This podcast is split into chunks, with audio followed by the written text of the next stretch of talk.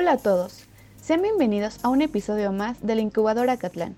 Nosotros somos Carely de la Rosa y Fernando Silva, estudiantes de la FESA Catlán. En esta ocasión tenemos un tema que es crucial en cualquier emprendimiento.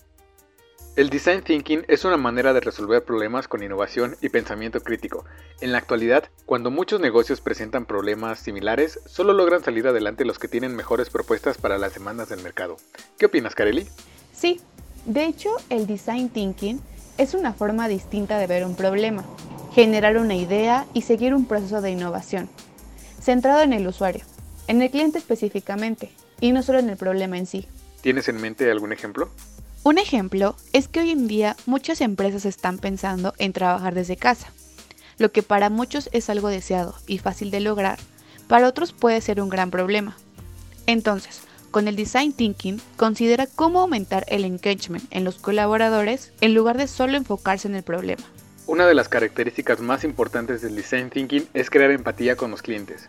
Cuando entendemos a la persona que tiene un problema y cómo el servicio o producto que ofreces es la solución y cómo puede ayudarle, creas una conexión con el cliente que permite enfocarte más en la empatía y cómo generar una solución. Dentro del design thinking hay cuatro etapas principales. La primera es claridad.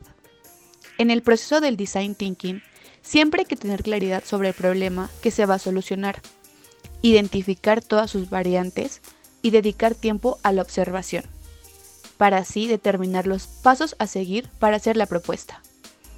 Observar es una clave para tener claridad, ver cómo se comporta el problema y cómo éste afecta al cliente. En el punto 3 tenemos desarrollo. Esta etapa se trata de desarrollar los procesos que identificaste como soluciones y experimentar múltiples protocolos para saber cuál es el más viable para tu proyecto. Ten en mente que no debe ser perfecto, lo importante es generar varias ideas que funcionen y se adapten a tu proyecto. El punto 4 es implementación. En todo el proceso, después de tener ideas y seguir todo lo anterior, es hora de implementar la solución. Con las estrategias recabadas y la correcta implementación, tendrás una propuesta valiosa sobre la competencia. El design thinking es una extensión de la innovación, que hoy en día es muy importante en el mundo del emprendimiento para generar soluciones. Los problemas que vivimos actualmente no requieren ni se solucionan con una idea. Necesitan de análisis, innovación, creatividad y un método.